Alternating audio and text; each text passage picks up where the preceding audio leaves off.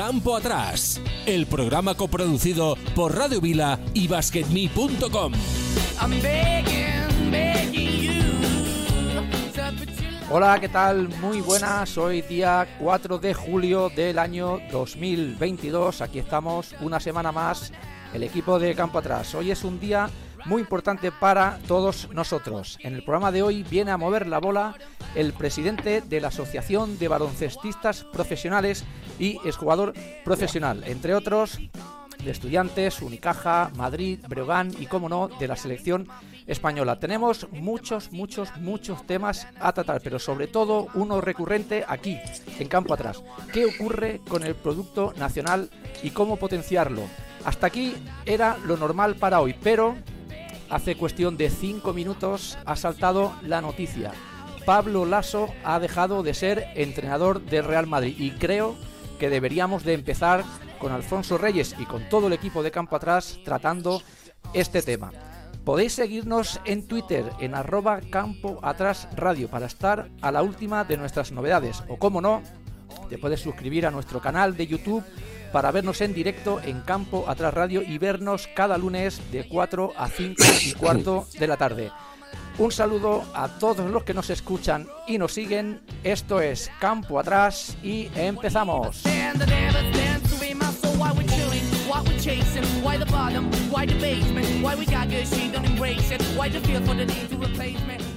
Normalmente cada semana solemos empezar eh, comentando lo que son los resultados, pero ya estamos final de temporada, no hay nada, muchos fichajes que luego trataremos, tema lazo, por supuesto, como hemos comentado también, y es momento de presentar al equipo que tenemos en campo atrás, como siempre, de lujo. Y empezaremos por Rafa Gorges, ¿qué tal? Muy buenas, Rafa.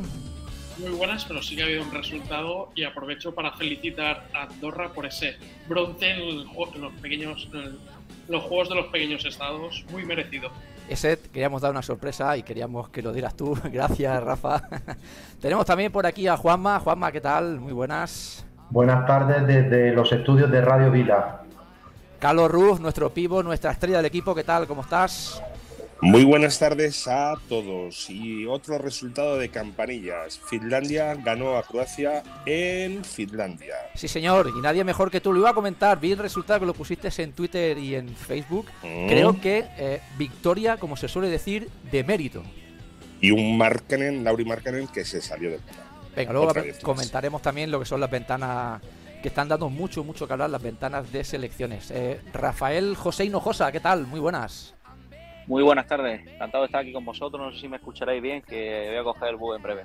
Te escuchamos alto y claro, perfectamente, claro que sí. Y tenemos por aquí a Jesús que ha ido a un tema técnico, en breve estará con nosotros. Y estamos esperando a Alfonso Reyes. Hoy podemos contar con el presidente de la, bueno, del sindicato de jugadores. No es bien bien de entrenadores, pero yo creo que como es de justicia, eh, habrá que preguntarle por lo que ha sucedido con Pablo Lasso. ¿no? Nos ha pillado por sorpresa, ¿no? Si queréis hacer hasta que venga Alfonso una primera valoración. Eh, Rafa, por ejemplo, Rafa Gorges, tú que tienes una pedrada de dónde puede acabar el lazo. No, no es pedrada, es más intuición que información.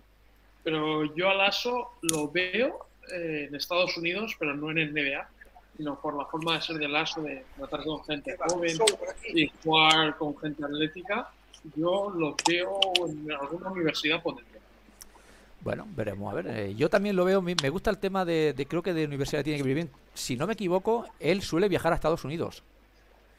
Sí, él es. Bueno, de hecho, él con, con 15 años ya estuvo jugando en un high school americano. Mm. Yo, no, yo, no descarto para nada que, que su periplo sea, sea cruzando el charco y que esté con, con los jóvenes en este un equipo universitario. Bueno, veremos. Ahora os pregunto al, al, resto, pero antes me gustaría conocer a que ha venido, ha vuelto, ha vuelto Jesús. Jesús, ¿qué tal? Muy buenas. Hola, buenas tardes. Es de justicia, no estabas tú, pero ahora que has vuelto, es de justicia que empieces comentando el tema Lasso. Es un amigo nuestro de toda la temporada. Lo vamos a echar mucho de menos, Jesús. Pues sí, la verdad es que sí, es una pérdida. Yo, eh, bueno, por lo que ha estado comentando Rafa, a ver, yo en este caso, la gente es muy mal pensada, pero yo realmente, ya en su momento, cuando regresó pues, a ver los últimos partidos del playoff, entrenamientos y etcétera, visto desde fuera, con toda la ignorancia que podemos tener en el aspecto médico, sí que dio la sensación de ser un poco precipitado. Eh, por lo que se ha podido leer en noticias, hay versiones eh, contradictorias respecto a los informes médicos, los cuales por una parte aconsejan, pues, bueno, tomarse una distancia respecto al deporte profesional y el ASO tenía probablemente pues eh, los suyos propios que sí lo aconsejaba. Entonces, yo entiendo que el Real Madrid, yo no, no creo que sea una decisión estratégica deportiva, sino que realmente aquí lo que están buscando es curarse en salud a nivel médico. Correcto. Eh, para los que amamos el deporte y en el estrictamente aspecto deportivo, mmm, yo sigo pensando que el ASO era el, el factor diferencial de este Real Madrid, pero lo, cre lo creo firme y convencidamente. Sí, sí, sí, sí, sí. Ni pienso que Lasso en otro equipo pueda ser el mismo entrenador que era en el Real Madrid. Creo que le tenía muy bien tomada la medida al club y a lo que representa ser el entrenador del Real Madrid. Ni pienso que el Real Madrid vaya a encontrar un entrenador que entienda tan bien lo que es eh, dirigir y llevar ese escudo en la banda. Estoy totalmente de acuerdo. Las circunstancias de la vida te llevan un poco a tomar estas decisiones. Estoy observando muchas críticas a la dirección del Real Madrid por esta decisión, pero probablemente los entresijos de las conversaciones privadas entre Lasso y club no las conozcamos. El club es probable que le haya a Lasso solicitado dar un paso por su propio bien al lado. El vitoriano probablemente se haya negado en redondo porque se encuentra fuerte. Pero el cuerpo, el cuerpo tengo entendido que no te avisa. Entonces, en este caso, el Real Madrid yo creo que ha adoptado la decisión dolorosa de decir, oye, prescindo, no me quiero, no me quiero pillar los dedos. Es que no tiene otro sentido. ¿eh? Mucha gente dice, no, es que ya venían barruntando el cargarse al aso. Disculparme. ¿Quién, eh, quién, quién se quiere cargar al aso? Disculpadme un segundo y ahora continuamos que entra, entra Alfonso, lo vamos a, a presentar. Ah. Ahora lo tenemos por aquí. Muy buenas, Alfonso Reyes, ¿qué tal? ¿Cómo estás? Eh, Tienes el micro desactivado, Alfonso. No te escuchamos. Ahora, buenas tardes. ¿Será porque no Muy buenas, Alfonso. Hola, ¿qué tal? ¿Qué tal? ¿Cómo estás? ¿Qué tal? Un abrazo enorme. Me alegra mucho hablar contigo. Igualmente. ¿Qué tal? ¿Cómo va todo, Alfonso? Primero de todo, eh, gracias sobre todo por estar con nosotros y la salud, ¿cómo lo llevas? Bien, bien, bien. Me he pasado, pasé hace 15, 20 días por segunda vez el coronavirus, pero afortunadamente no tuvo nada que ver con la primera. Son dos días, en mi caso, esta segunda vez eh, con fiebre regulares, pasándolo regular, pero afortunadamente sin nada que ver con, con esa primera ese primer contacto con el, con el bicho, con el idiota, como lo llamo yo. Sí, Pero no, esperemos que, no Sí, haya Bueno, que no haya una- macho, y esperemos ahora que- parece que le está dando fuerte otra vez, ¿no? Sí, sí, está habiendo bastantes contagios, pero estoy seguro que gracias a las vacunas y a, a que ya no, bueno, pues ya no vienen No sé. tan fuertes como esa primera vez, pues estamos pasando.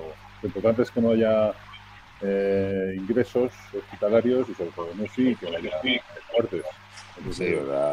Porque lo que es la, la asistencia primaria está representa y colapsada. Pero bueno, como tampoco sale en televisión, pues parece que no pasa nada. Ya, de hecho, yo me hice un test casero, como la mayor parte de la gente ahora. Es decir, los, los contagios reales ahora mismo no están siendo reflejados, que deben ser muchísimos, pero también es verdad que con menos, mucha menos virulencia. Entonces, yo creo que estamos pasando, ya dejamos atrás los, los peores momentos de, de la pandemia. que Bueno, macho, adivina, adivina qué te vamos a preguntar. Sí, eh, ha habido, ha habido un cambio, supongo que estarás al tanto, ha habido un cambio de planes ahora es cuestión de 10-15 minutos, que tenemos un montón de preguntas para ti, pero claro, eh, como se sucede en estos casos, la actualidad manda, supongo que ya te habrás enterado que Pablo Lasso deja de ser entrenador del Real Madrid, y bueno, pues que cómo te ha pillado, qué piensas y cuál es tu opinión, nos interesa mucho conocerla.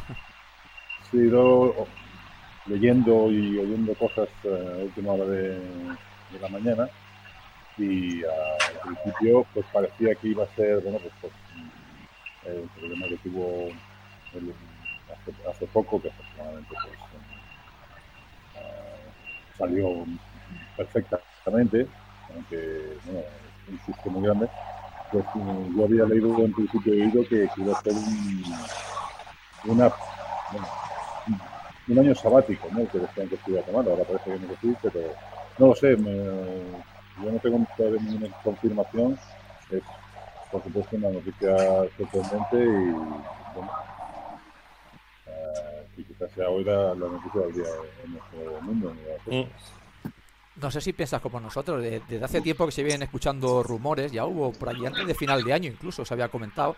Aquí en Campo Atrás siempre hemos defendido que Pablo Lasso es el mejor entrenador que puede y que podrá tener el Real Madrid como mínimo durante los próximos años. No sé si tú tienes esa misma sensación. Hombre de club, hombre que con éxito.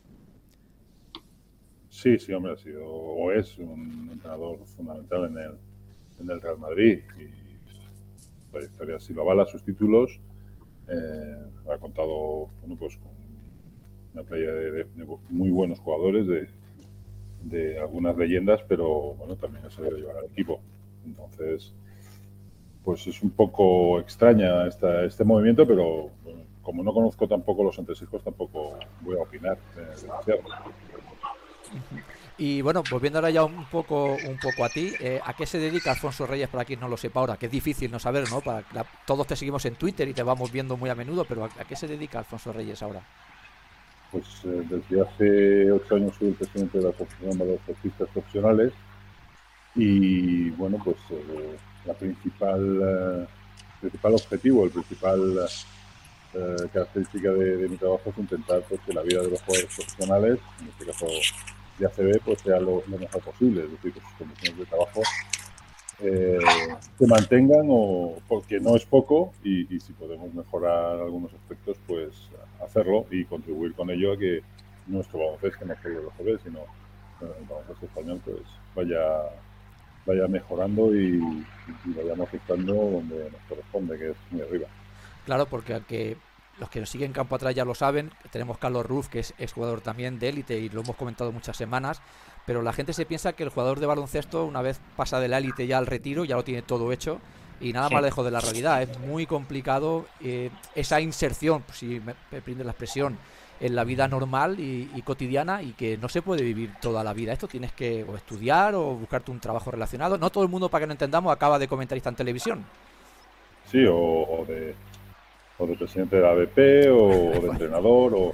Yo lo tengo muy claro, como, como lo he vivido, es decir, eh, siempre tuve muy claro que, eh, que, tenía lo que iba a hacer después del baloncesto. De hecho, mm, yo tengo dos vocaciones, que es el baloncesto y, la ingeniería, eh, en este caso de caminos, y empecé mi formación de ingeniero antes incluso de ser profesional de, del baloncesto. Así que yo lo tenía muy claro y eso es algo que intento transmitir a todos los jugadores especialmente a los jóvenes, que se formen, que se preparen para lo que viene después, porque la transición va a ser dura si no estás preparado. Y es uno de mis eh, pilares fundamentales en, en, todos estos años que llevo como transmitir lo que nos eh, lo que nos depara el futuro y, hacerles ver que tiene que estar cuanto mejor preparados estén más suaves esa, esa transición y, y, podemos decir que son alumnos aplicados es decir cada vez más se van concienciando con este tema y estudian o, se preparan de cara al futuro? Sí, hay, hay de todo, hay de todo porque es, difícil. Primero tienes que ser, tiene que ser uno mismo el que tenga claro lo que va a pasar después de, de jugar al baloncesto, que no va a durar para siempre. Y en la mayor parte de las ocasiones no vas a poder vivir de las rentas. Y aunque pudieras, vas a tener que tener tu cabeza ocupada con muchas cosas. O vas a, porque si no, la vida es... Eh, ya digo que aunque puedas vivir de las rentas, tienes que tener otra cosa más, ocupar tu tiempo. Es muy complicado. Entonces, eh, esto es, eh, yo lo intento transmitir con el ejemplo, porque lo hemos vivido, tanto Rafa Yostesa como yo, Rafa Yostesa es general, y, y lo, tanto los jóvenes como los mayores. Yo creo que va acabando y muchos de ellos, pues ya los jóvenes ya tienen claro que, que tienen que estudiar, además ahora no hay excusas de que eh, de, clases presenciales ya se puede hacer online. Y, entonces no hay ninguna excusa. Hace 30 años, 33, cuando empecé yo, pues había, tenías que ir a clase. O y nos llevamos, o nos llevamos los libros de viaje, ¿te acuerdas? Eso es. No había no había otro. Era, era lo que había. Entonces, ahora hay muchas más posibilidades y por lo tanto no hay excusa para que no se formen. tiene que hacerlo. Eh, ¿Has seguido, eh, supongo que sigues en la actualidad del, del baloncesto, eh, de tus ex equipos, imagino que también, y quería hablarte de estudiantes. Eh, la Final Four que se hizo en Girona este verano, mm, no sé si te gustó un poco el formato, cómo se ha hecho, si es justo o no es justo. No sé, ver otra vez al equipo de, de Magariños en la ley, pues a todos nos duele un poco, y jugártelo todo, a lo mejor hay una carta, es un poco complicado. No sé si, si te ha llegado algo de, del club, de estudiantes, cómo están, fue un palo muy duro si te gusta la competición, cómo la has vivido, cómo la has visto. Evidentemente el objetivo de estudiantes o de todo equipo que desciende de, de ACB es, al, al Eboro es subir, está claro. Afortunadamente ahora desde hace unos años tenemos esa posibilidad. Recuerdo que hace eh, siete ocho temporadas no había esa posibilidad, es decir, que, que la ACB estaba virtualmente cerrada y eso era lo peor que nos podía pasar tuvo que llegar el, la, bueno, el, la Comisión del Mercado y de la Competencia para romper esa, esa barrera, esa, ese techo de cristal y que hubiera trasvase de, de equipos de, de ACB al Eboro y viceversa. Y yo creo que ha sido muy importante. Lo hemos visto con Burgos, lo hemos visto con Breogán, Granada, que es una plaza muy importante también en nuestro baloncesto, vuelve a estar en ACB. Estudiantes no lo ha podido hacer y Girona está otra vez en, en ACB también. O sea que hay otras oportunidades, evidentemente es el objetivo era ese y al no conseguirlo, pues no creo que esté Lo que es el formato, ¿te, te, te gusta que se elija una sede tipo Copa del Rey o de Final Four de Euroliga para que nos entendamos? ¿Es un buen formato para, para la LEP? A mí las Final Four sí me gustan. Eh, está claro que el objetivo también principal es acabar primero la fase regular de, de la LEP Oro, porque es la que permite el ascenso directo y luego jugarte a, hay un playoff, una primera eliminatoria y luego, que es lo que ha cambiado este año, una Final Four, pues evidentemente no favorece quizá o no es que favorezca mucho al segundo clasificado, pero es lo que hay. Otra cosa es la polémica que ha habido con la sede y demás, por las fechas, pero eso ya es eh, algo absurdo.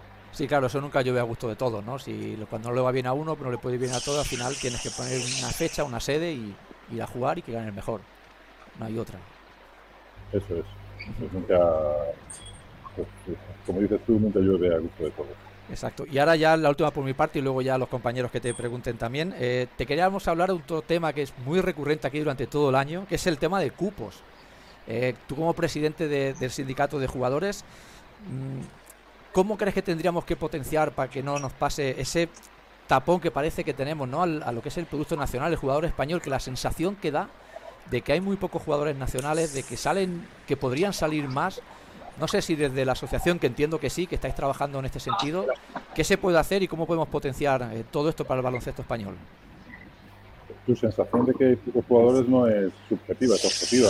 No, sí, es la liga con menos jugadores nacionales, sí, pero no quería decirlo así. menos de un 30% y vamos a ver el año que viene, la temporada que viene, cómo estamos. Es un, bueno, una batalla que, que nosotros eh, abanderamos desde hace muchos años, sabiendo y teniendo en cuenta que nosotros defendemos a todos los jugadores de la CB, independientemente de su nacionalidad, pero entendemos que esa, ese porcentaje paupérrimo de menos del 30% hay que elevarlo como sea. Eso lo entienden hasta los mismos jugadores extranjeros cuando se los eh, explicamos en las visitas que hacemos a los equipos y muchos de ellos se llevan las manos a la cabeza y comprenden que así eh, no se potencia nuestro baloncesto. Y, ¿Qué hay que hacer? Bueno, de momento denunciarlo, como llevamos haciendo nosotros muchas veces, que, que nos quedamos solos. Que es, es, triste que seamos la única institución que, bueno, que lo uh, denuncia. Y eh, eh, pues lo que se debería hacer es que los clubes tuvieran muy claro, y también aquí la federación tendría que hacer un mayor esfuerzo en potenciar al, al jugador nacional, porque está claro que el talento, si no se desarrolla en la pista, desaparece. Desaparece. Y, y a veces la tentación es que, eh, bueno, pues traer a un jugador de fuera de 30 años puede ser más rentable que sacar a, a jugar a uno de aquí de 18, pero, pero el tiempo da la razón al que apuesta por el aquí, sin duda. Es que la, la sensación que, que, nos da, visto desde fuera, es que probablemente no salga a cuenta ni tener canteras. Es decir, tú estás invirtiendo mucho en, en baloncesto de formación, eh, con lo fácil que es luego, pues yo me voy te digo a Bosnia, te digo Hungría, te digo Letonia, el país que quieras, me traigo un chaval de 17 y 18 años lo tengo 2-3 años en, en, mi cantera, como aquel que dice, y cuando sube ya es banderita española, ya es cupo. No sé si a lo mejor ese es uno de los temas que deberíamos de empezar a cambiar de aquí. Sí, es evidente, además. Simplemente eh, nos ocurre una cosa en la CD que, que la definición de jugador de formación no es la misma que, en ligas federativas. Allí con, eh, eh, es decir, en la federación es más restrictiva que en la CD y hemos abogado también muchas veces por igual a estas dos eh, definiciones de jugador de formación y no nos han hecho caso ni, ni en federación ni en, ni en ACB y eso no infringe ningún tipo de o colisiona con la legislación europea, pero es algo tan sencillo como hacer que los jugadores de formación realmente se formen aquí, no que vengan con 17 años ya que están formados y adquirir esa condición tres temporadas después, pues no de momento no, no hemos no he encontrado respuesta a esa reivindicación. Ya. Carlos.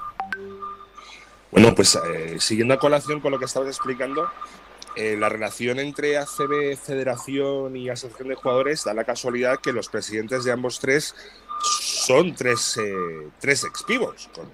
para que luego que los pivos no tenemos relevancia. Al final son los, son los que mandamos en los sitios. Joder. ¿Qué tal la relación entre los tres? ¿Creéis que podréis llegar a alguna solución? No, personal muy bien. Lo que pasa es que ah, también tenemos muy claro en la BP que, que la independencia es eh, por lo tanto, siempre que veamos mm, cualquier tema que no descartamos o que pensemos que se puede mejorar, lo vamos a decir, no vamos a callar. Entonces eso a veces pues, nos crea ciertos conflictos. Pero para eso estamos aquí. Si no, no vamos a callar. Yo recuerdo desde aquel lejano 92, antes de las Olimpiadas y tal, que hubo la primera reivindicación al, al tercer americano, que seguro que recuerdas bien yendo a los hoteles y tal que nos daba Joe Llorente y tal, aquellos papeles, que aún conservo sobre las reivindicaciones del jugador español y tal, cómo ha cambiado el mundo ¿eh? en 30 años. Cómo ha cambiado, pero gracias a, la movilización de los jugadores de, nuestra época y de, sí.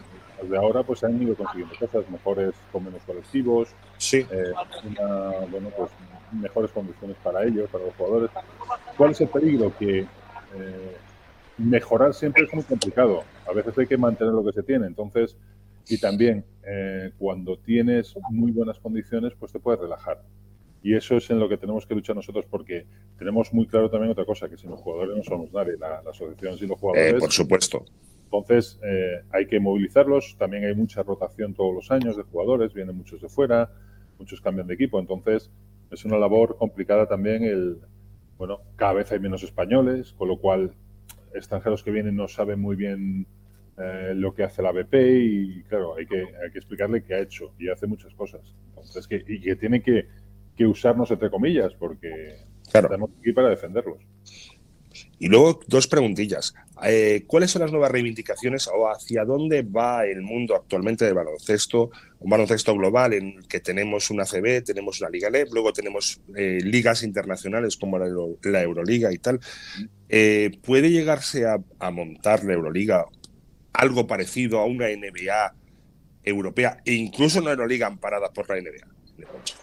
No lo sé, pero lo que dices que lo, yo proponer en dos puntos muy concretos. Primero, que a las competiciones europeas se acceda por medios deportivos, que es todos los deportistas es decir, si, mejoramos nuestro, nuestra ansia, nuestro objetivo es mejorar siempre. y, si, ganamos, queremos competir con los mejores. Y eso no lo puede impedir nadie. Nadie.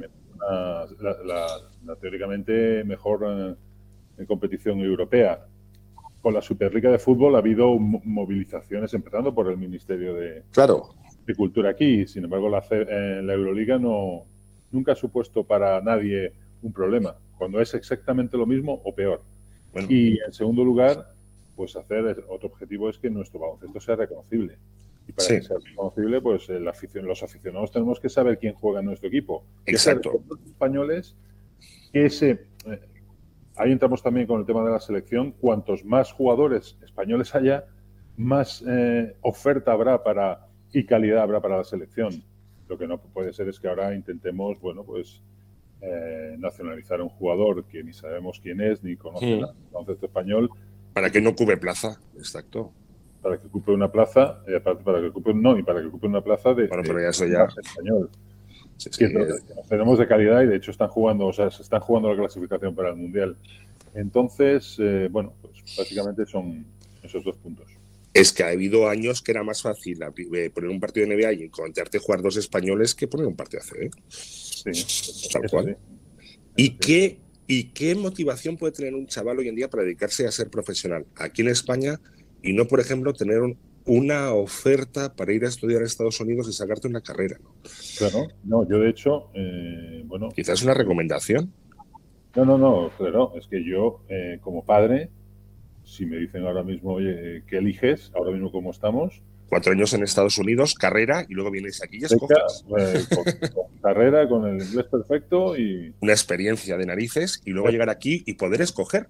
¿Sigues jugando o igual juegas en una liga EVA, sigues trabajando, igual ganas más dinero eh, sacándote un business o sacándote algo en Estados Unidos que jugando baloncesto aquí? Sí, sí, lo que pasa es que como en el baloncesto también nos ocurre como en el resto de, en otros órdenes de la vida, ¿no? Que, somos cortoplacistas. Entonces queremos, claro, pensamos que como hemos ganado tanto, pues vamos a seguir esa inercia, nos va a llevar a ganar siempre. no, hay que trabajárselo, hay que trabajárselo y seguir sacando talento, desarrollando talento. Claro. Siempre vamos a tener una generación del 80, es inigualable pero vamos a tener una generación que luche por medallas, como hemos tenido siempre, porque siempre en España ha habido talento. Hay talento, sí, sí. Más que no siempre va a haber mm, excelencia extrema como ha habido eh, estos últimos años, porque se han eh, agrupado una serie de jugadores bueno, excepcionales en el mismo momento. Excepcionales e irrepetibles. pero siempre ha habido calidad y siempre hemos luchado por medallas. Y habrá, habrá alguna travesía del desierto, pero si se trabaja volveremos a, a, ver triunfos. Lo que no, no se puede hacer es dejarlo todo de la, dejarlo de la mano de Dios y pensar que esto por ciencia infusa, pues se va, los jugadores si no, no juegan, no va a haber... No, no, no, no va a venir Harry Potter con una varita mágica que te va a enseñar a jugar. Eso, eso, por supuesto. incluso... crear cuesta mucho tiempo y destruir, pues no, nada. Y una demostración de que el baloncesto, aparte de los jugadores, tenemos unos grandes entrenadores, es que prácticamente España tú vas a, clubes y tal y está plagado de jugadores extranjeros. O sea, algo debemos estar haciendo bien en la base para que en vez de ser la escuela yugoslava antigua o la escuela italiana, vengan ahora mismo aquí. Sí, lo que yo veo también, y he comprobado, es que el entrenador de base o la formación se está dejando también.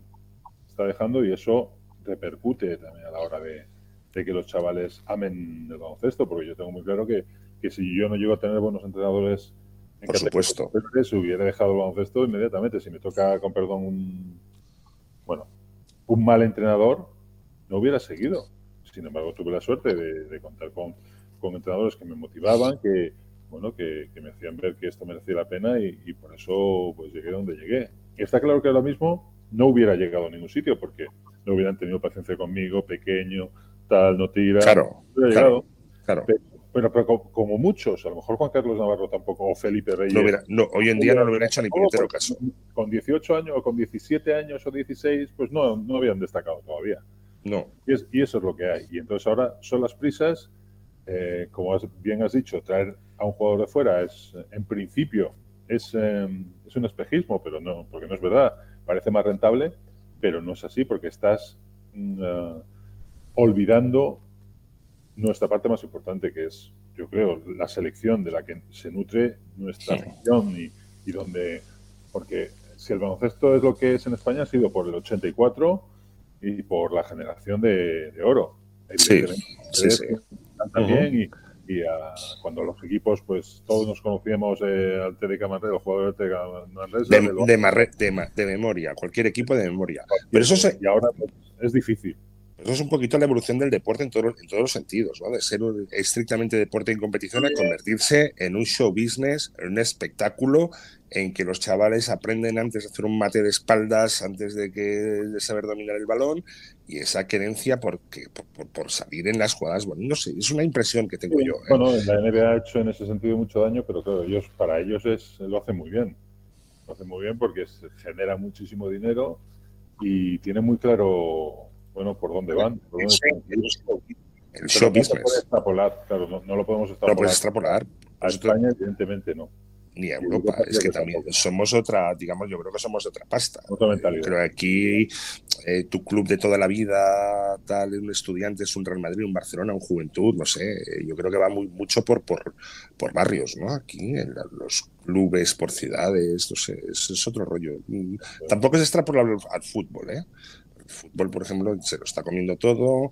Ahora todo el mundo te hablará de que la, la culpa tiene que la televisión al no emitirse partidos en, en abierto. seguro que te lo habrán comentado, te lo deben comentar cada día, la gente no hace un seguimiento, la gente de nuestra edad, yo creo que no, mucha gente se ha desenganchado porque ya no tiene ese conocimiento del, club, de los jugadores.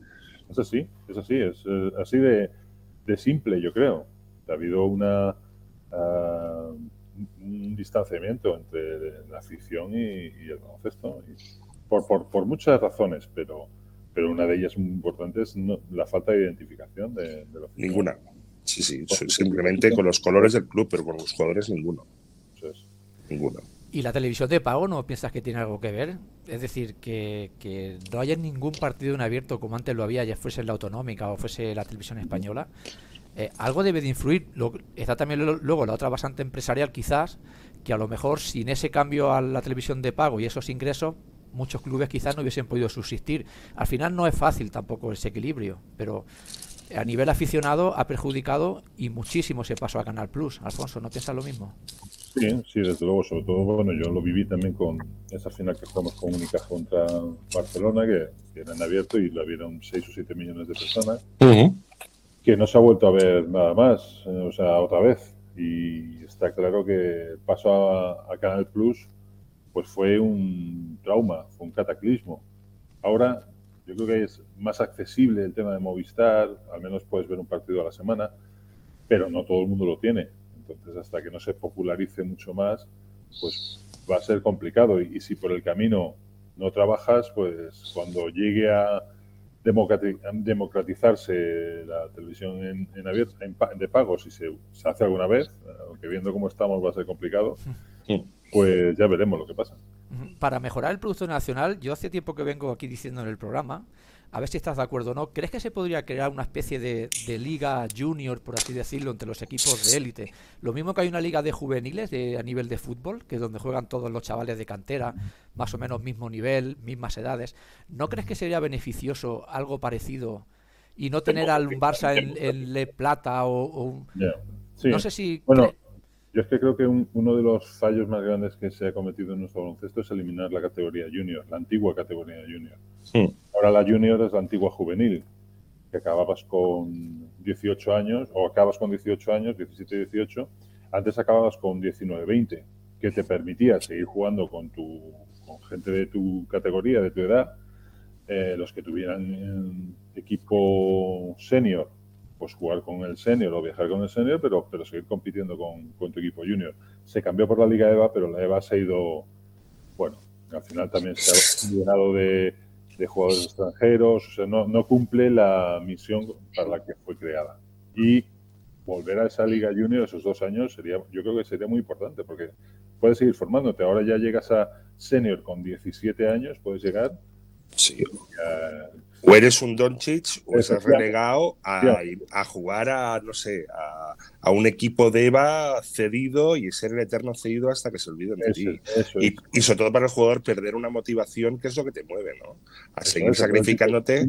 claro, y además es un año complicado porque es el año de, de la EBAU, del ingreso en la universidad y mm. muchos pues dicen, oye, no me merece la pena irme a un que me van a pagar 200 euros y claro. si me pagan y pudiendo estudiar. Sí, un piso compartido a, 500 kilómetros de mi casa y tal. Está claro que las categorías de formación han perdido mucho respecto a hace 30 años, muchísimo. Eso es indudable. Lo que pasa es que da la sensación que empezamos a notar esa pérdida a partir de ahora, porque hasta la fecha, ya sea por la generación de oro, que sabemos que esto nos ha tocado la lotería una vez en la vida y lo hemos visto, lo hemos vivido, pero tú dices que hace 30 años que se ha perdido, pero lo empezamos a notar ahora. O da la sensación, ya veremos cuando venga un gran campeonato, cómo lo hacemos, pero da la sensación que lo, estamos notando ahora.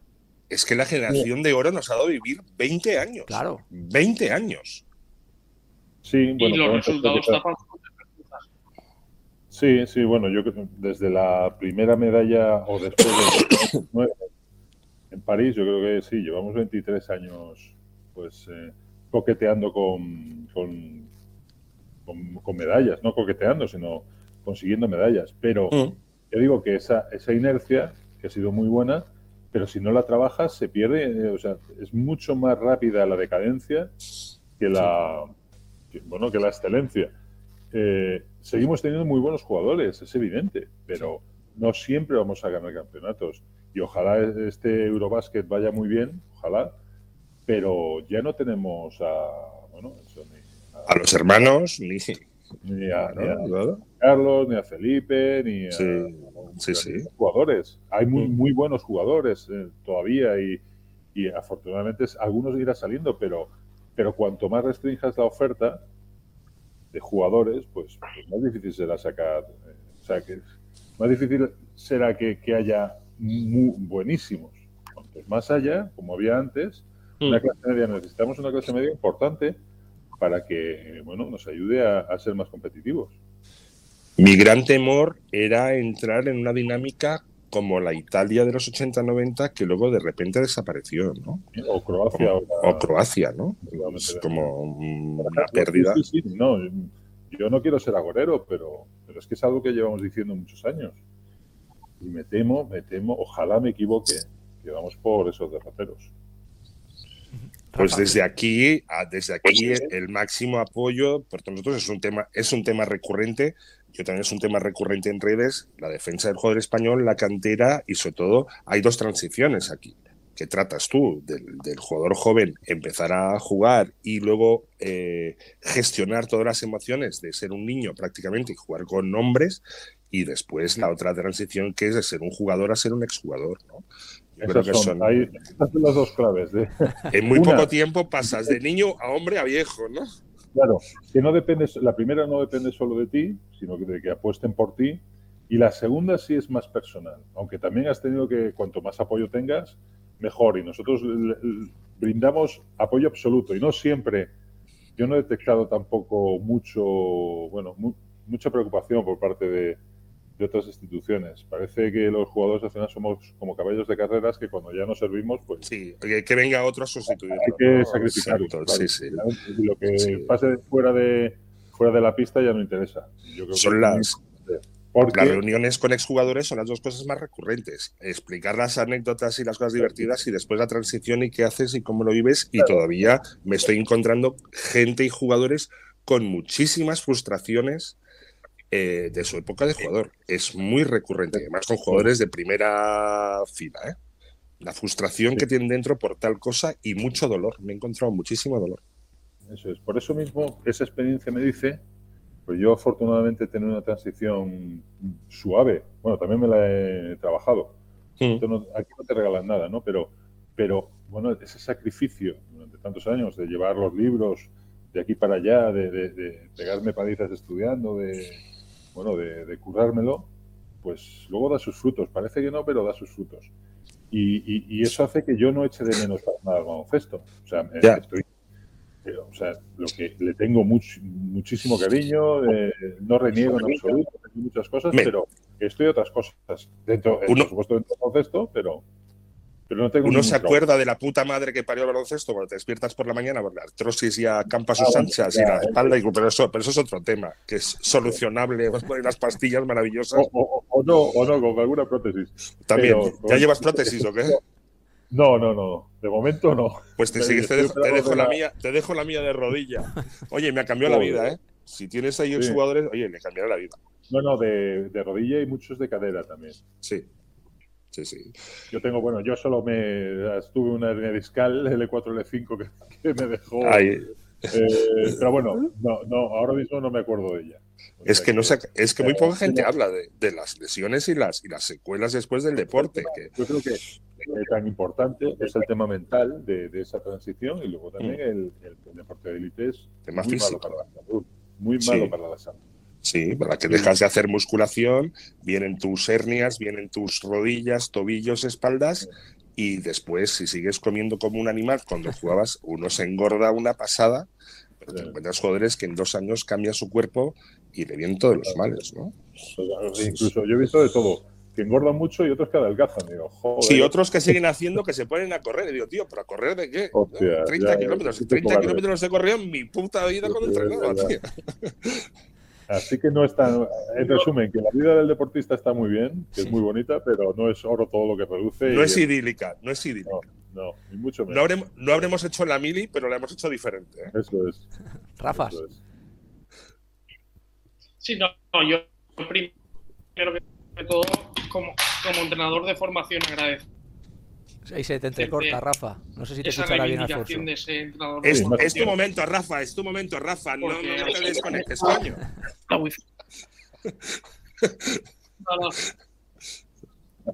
Sí, no, no, le- no, le, no le escuchamos. a- a- aprovechar esa reivindicación de los entrenadores de formación, que por desgracia muchos No, no, no te escuchamos bien. Rafa, arréglate ver, el wifi. A ver, ahora un poquito mejor. Cuatro, cuatro días preparándote la pregunta estrella, coño, llega el momento. Y te quedas sin wifi.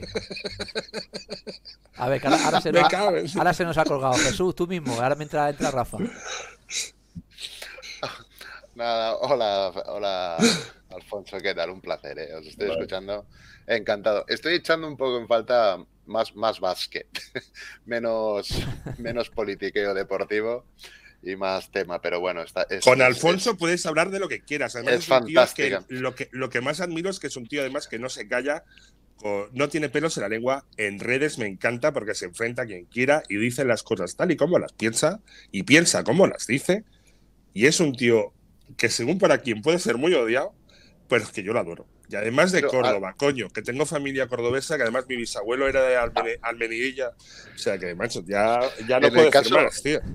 Yo en el caso de Alfonso, yo creo que lo que me pasa a mí le, le- le debe pasar a muchos otros aficionados que no éramos, eh, bueno, que en este caso éramos de la Peña, que mientras tuvo su etapa estudiantil en Málaga, donde todos los que queríamos que ganara Unicaja aquella maravillosa final contra el Barça, pues se nos encogió el corazón con el lanzamiento de Ashley. Eh, en su etapa de París, donde yo creo que personalmente vimos una versión de Alfonso que no se había visto, la versión tan anotadora y tan relevante en el juego, o es la concepción que teníamos. Estuvo fantástico, fue un jugador para mí muy admirado y yo tengo una hija que juega baloncesto y, y te pongo como ejemplo, te pongo más como ejemplo a ti que no, que no a Felipe, por ejemplo, porque para mí siempre habéis representado eh, el, el tipo de jugador que optimiza perfectamente lo que sabe hacer. Y además lo lleva al máximo. Conocimiento del juego. Hoy en día se estereotipa mucho, pues, eh, tener 500, 500 fundamentos diferentes, eh, 200 movimientos, 600 drops, giros, eh, tal. Pero Alfonso era un jugador que era, por, lo menos desde fuera, te veíamos pues como un jugador que tenías un conocimiento muy claro de tus virtudes y de tus defectos y le sacabas un provecho impresionante. Y no vamos a hablar del corazón, de la entrega, la No, no. lucha, liderazgo, sino es esa zurdita, cuando él cogía lado izquierdo, esos hombros y ese espacio cerca del área eran dos, bueno, canasta o dos puntos. Era Alfonso tenía una virtud, medía 2-1, 2-2. Eh, confírmamelo, Alfonso, pero jugaba, pero jugaba como si midiera 2-8, 2-9. Pero es Sí, que además bueno, no- siempre te hacía lo mismo. O sea, aquí decir, No, no, lo mismo, lo mismo, lo mismo. Y, y los scouters se tenían que volver locos porque decían, a ver, eh, este chico, joder, es que sabéis que va a buscar orientarse hacia el lado izquierdo, tal, tal, Ah, y va a acabar apoyándose en tablero y una detrás de otra.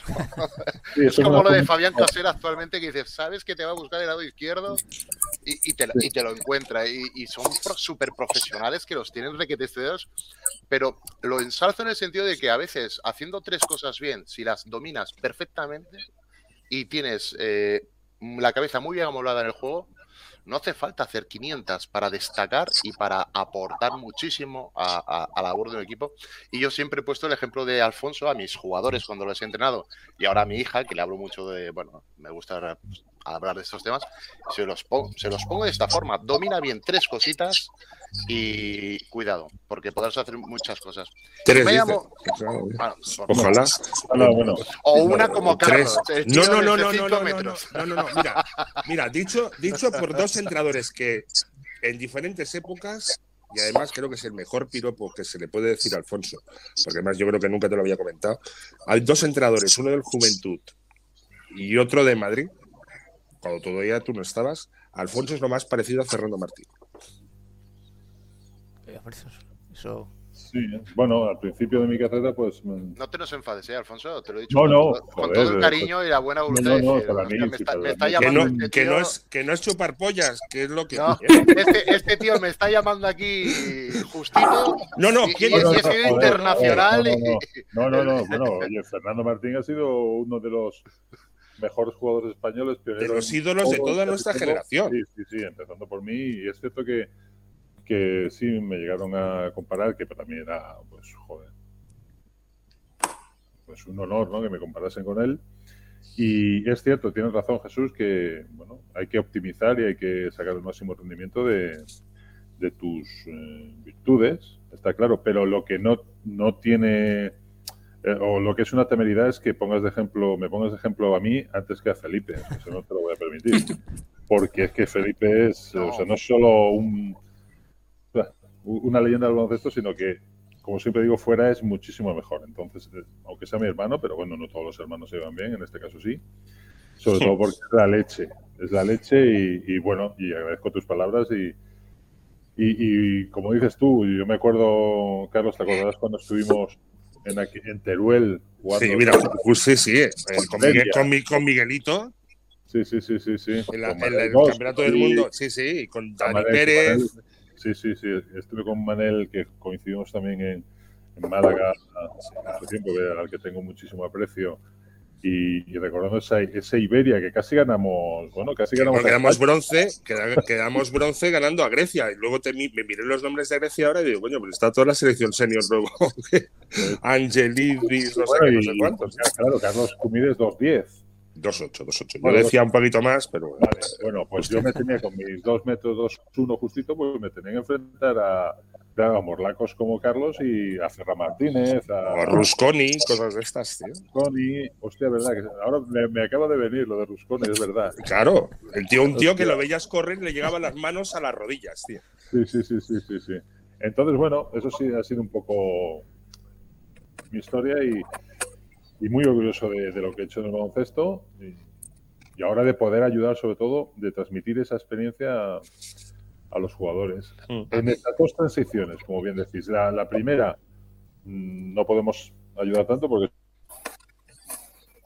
pero en la segunda siendo abanderados, que sepan lo que viene después y que estén preparados porque luego todo eso es un foco de frustraciones, Carlos, tú lo sabes, Mucho, muy grande, muy grande. mucho, Y mucho. no Y, sabemos- mu- y de muchos problemas. Eso es, y, y solo vemos la punta del iceberg. Sí.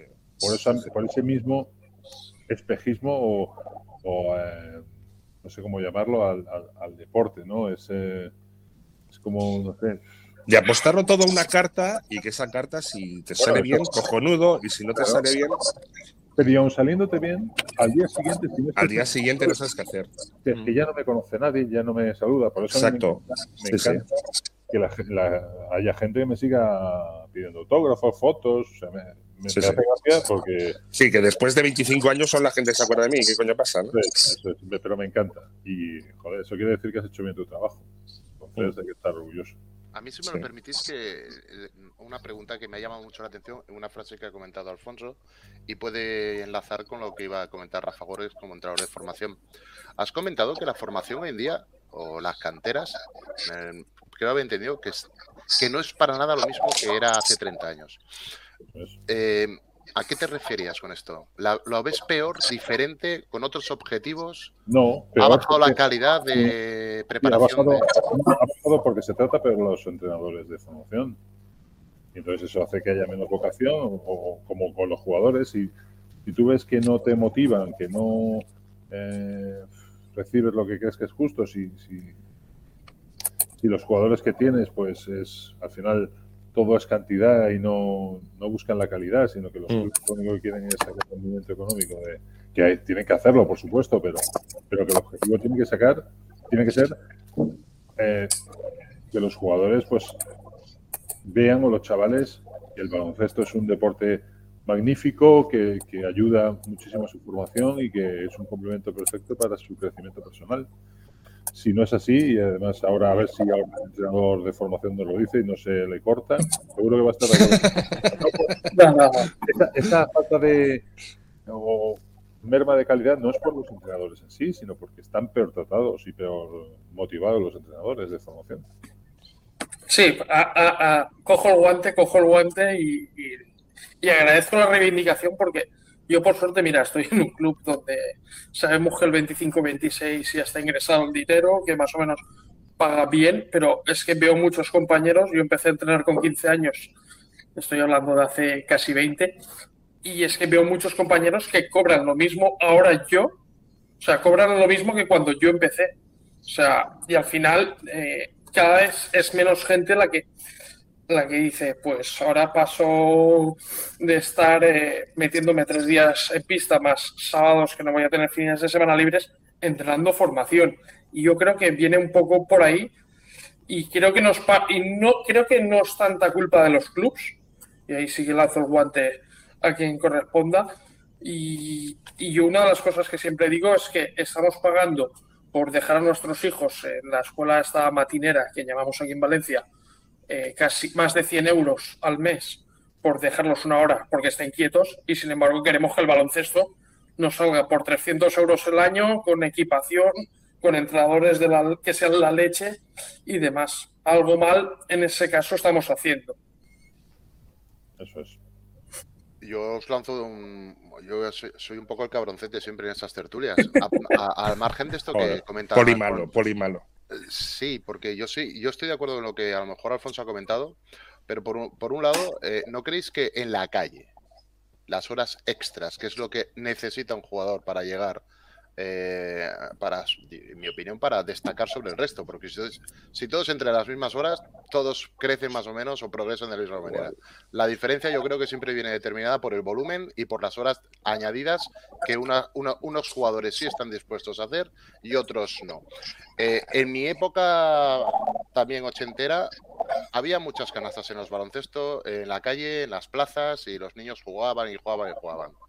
Yo hoy en día, yo vivo aquí en Tarrasa, vas por la calle y veo patines, veo PlayStations y veo Teléfonos eh, móviles. Teléfonos móviles y corrillos de gente, que también la había en mi época, pero veo poco deporte callejero, veo poco gente curtida. Y yo creo que eso sí también repercute, porque yo no sé, claro, yo, yo no le preguntaba a mis entrenadores, pero en vuestra época, vuestros entrenadores de formación recibían mucho dinero. Ah, y nosotros no entrenábamos, hacíamos tres días a la semana, horita y media, correr, ¿verdad, Alfonso? No, con eso no creo, ¿eh? Con eso no está. Te voy a apuntar Si todos hacen lo mismo, no todos van a salir iguales, porque hay un factor determinante que también es el, que es el talento. Jugadores que, o, ese talento, porque si no todos seríamos iguales, todos, oye, eh, el más trabajador sería el mejor y no siempre es así. Está claro que sin trabajo, trabajo y talento tienen que ir eh, unidos, porque una cosa no vas a ningún sitio. Y, es cierto que, claro, ha cambiado, bueno, de los parques, pero para todos los niños, o sea, no solo los que, y los que hacen fútbol o natación. Ahora están todo el día con, las maquinitas, incluso nosotros con el teléfono estamos demasiado. No sé eso cómo va a influir, pero, pero ha cambiado totalmente y no, no siempre para mejor parece. Y yo, Alfonso, quería aprovechar y preguntarte también un poco por tema de formación en categorías inferiores. Y es que vemos, por ejemplo, el Real Madrid, si vemos la plantilla junior, nueve de los once jugadores son extranjeros, pero que el día de mañana van a contar como jugador de formación en ACB y restan ese cupo para esa para, para esos jugadores que van a ser seleccionables. ¿No crees, y abro melón aquí, que deberíamos hacer como Rusia que hicieron unos años de que un jugador ruso o en este caso seleccionable por Rusia en pista si no es falta técnica al entrenador? ¿Puede ser una solución? Yo ahora como Rusia haría pocas cosas. Más bien no. como Rusia, Rusia no me lo ponga. Bueno, a Putin, pues no todos van, no vamos a estigmatizar a, a, todos los rusos, evidentemente, que habrá seguro que muchísimos que estén en contra de, este dictador. Pero sí, sí, se pueden hacer muchas cosas. Lo que pasa es que hay que tener voluntad. En, pues en Italia y o en Alemania, por ejemplo, hay seis jugadores nacionales y el resto extranjeros, porque han llegado a un acuerdo. Aquí sería imposible. Ya vendría el club de turno a denunciarlo, a Europa, a, se rompería por todas partes y, y, es muy difícil. Es muy difícil. En, en la ACB es muy complicado llegar a eso. O hay una voluntad, o sea, o se lo creen o no hay nada que hacer. Y para que se lo crean, los primeros que se lo tienen que creer son el CSD, y no siempre se cree, la federación, y creo que se puede hacer mucho más, y, y por último la ACB. Pero si no, no podemos aquí inventar muchas cosas, pero si no hay voluntad. Y cómo, y, lo malo es que mm, a la fuerza ahorcan, es decir, Uh, como en cuanto lleguemos a no conseguir, que espero que no, pero si no llegamos a conseguir medallas, eh, las audiencias bajan. Vamos a darnos, a muchos se van a quitar la venda de los ojos, pero va a ser tarde. Sí. Porque uh -huh. cambiar esa dinámica lleva muchos años, muchos años. Y vamos a, a transitar por una travesía del desierto que nos va a llevar mucho tiempo.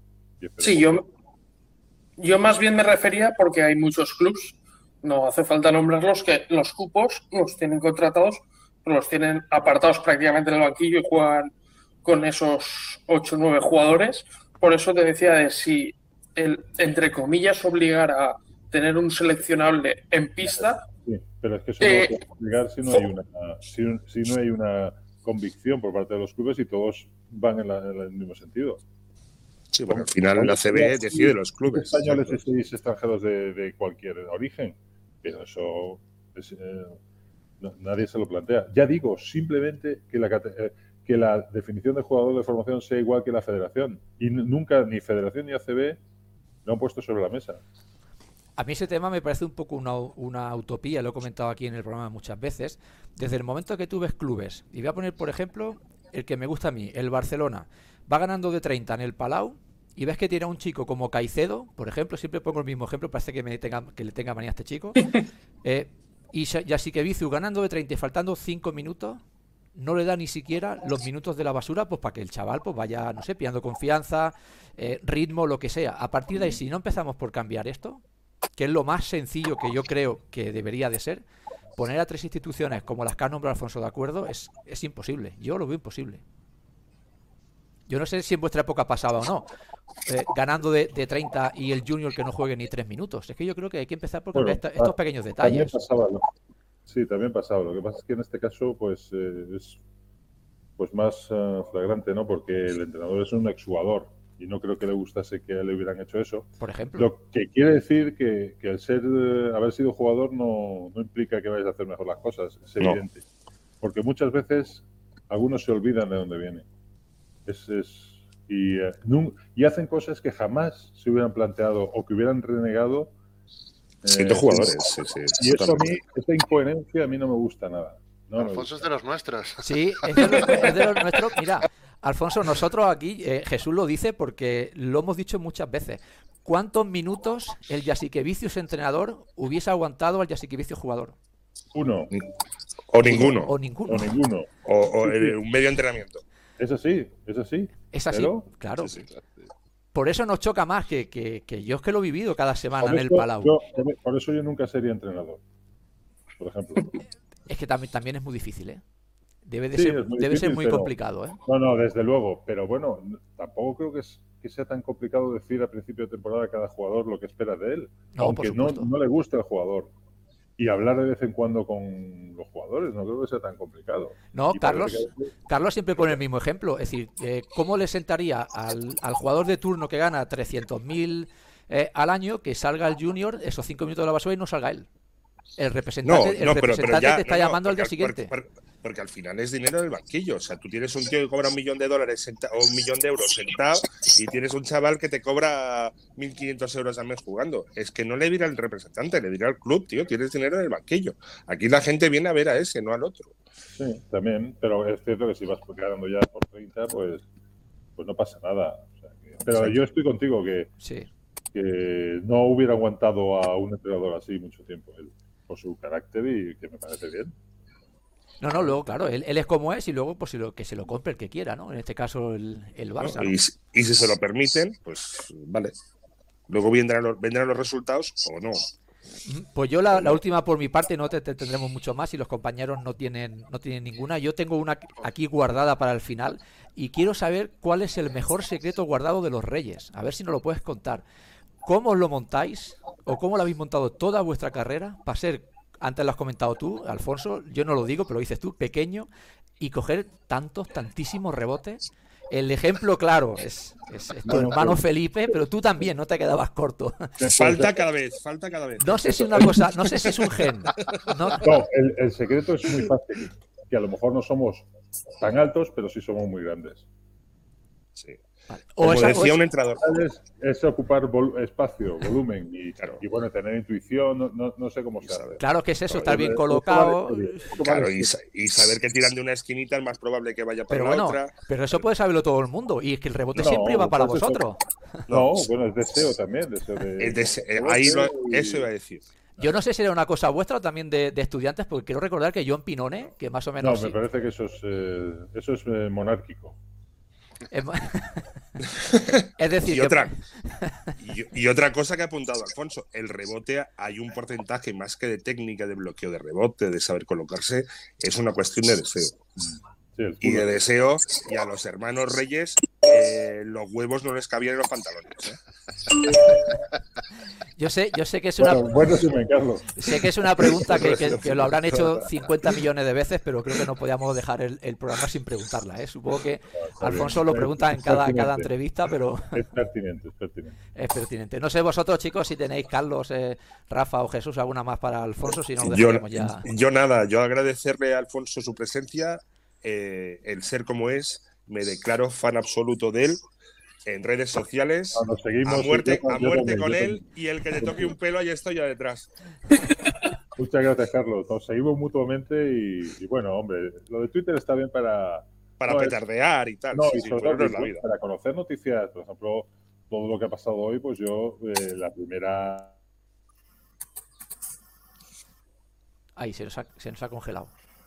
Y la importancia que le, que le des a lo que dice la gente, porque claro, allí cada uno puede poner la cara que quiera. es también muy mm, propicio para cobardes, pero bueno, se les bloquea y ya está. sí, y que el sentido común eh, ha dejado de existir en gran parte de la sociedad. ¿eh? Sí, eso es. Pues vamos a, poner un poquito. Vamos a poner. Muy bien, pues Alfonso, que campo atrás también te sigue mucho, que lo sepas, que esta es tu casa cuando quieras venir y estaremos encantados, como siempre, de charlar un ratillo contigo y agradecerte muchísimo, de verdad. Para nosotros es muy importante que hayas estado y nosotros aquí, con nosotros aquí. Muchas gracias. Nada, muchas gracias a vosotros. Una, un abrazo, Alfonso, y que se demuestra con él que se puede ser un campeón en la pista y un campeón en la vida. Sí, señor. Muchas gracias a vosotros y, nada, encantado de haber estado, de haber pasado este tiempo de charla de baloncesto y de más cositas. Muchas gracias, nos vemos pronto, Alfonso. Gracias, hasta luego. Hasta luego. Un placer. Pues hasta aquí la charla que hemos tenido con, Alfonso Reyes. Bueno, ya sabíamos que era un crack y no deja indiferente a nadie. Y eso, no, no hemos entrado en política. No, no, mejor no entrar. Mejor no entrar, pero... pero no entrará. Él, es que es lo que digo, Alfonso pone una luz de sentido común en lo que son las redes ya puede opinar una cosa u otra, lo que sea. Yo no, nunca le he preguntado qué piensa ni qué, de qué tendencia es, pero es que es el... Ahora que está de moda lo de las teorías de género, hay el género que más abunda, que es el género idiota. Sí, sí. Y el género Abunda, tonto, género idiota. Abunda mucho y además por Twitter, como tú has comentado, ¿eh? que ahí es muy sí, fácil. Sí, ¿eh? porque hay, es muy fácil caer en el talibanismo y en el. Detrás de una pantalla, ¿verdad? y, además y además escondido detrás de un nombre. ¿no? O sea, todo vale y es como después el pío pío que yo necesito y digo una cosa y digo su contrario en el mismo momento. O sea, y defender todo vale. Pues eh, hasta aquí dejamos el, podcast que tenemos con Alfonso Reyes. Y, eh, si queréis saber algo, lo poco que nos queda del programa de, mercado, alguna cosita más que vamos a hablar, en el siguiente episodio eh, va a estar colgado.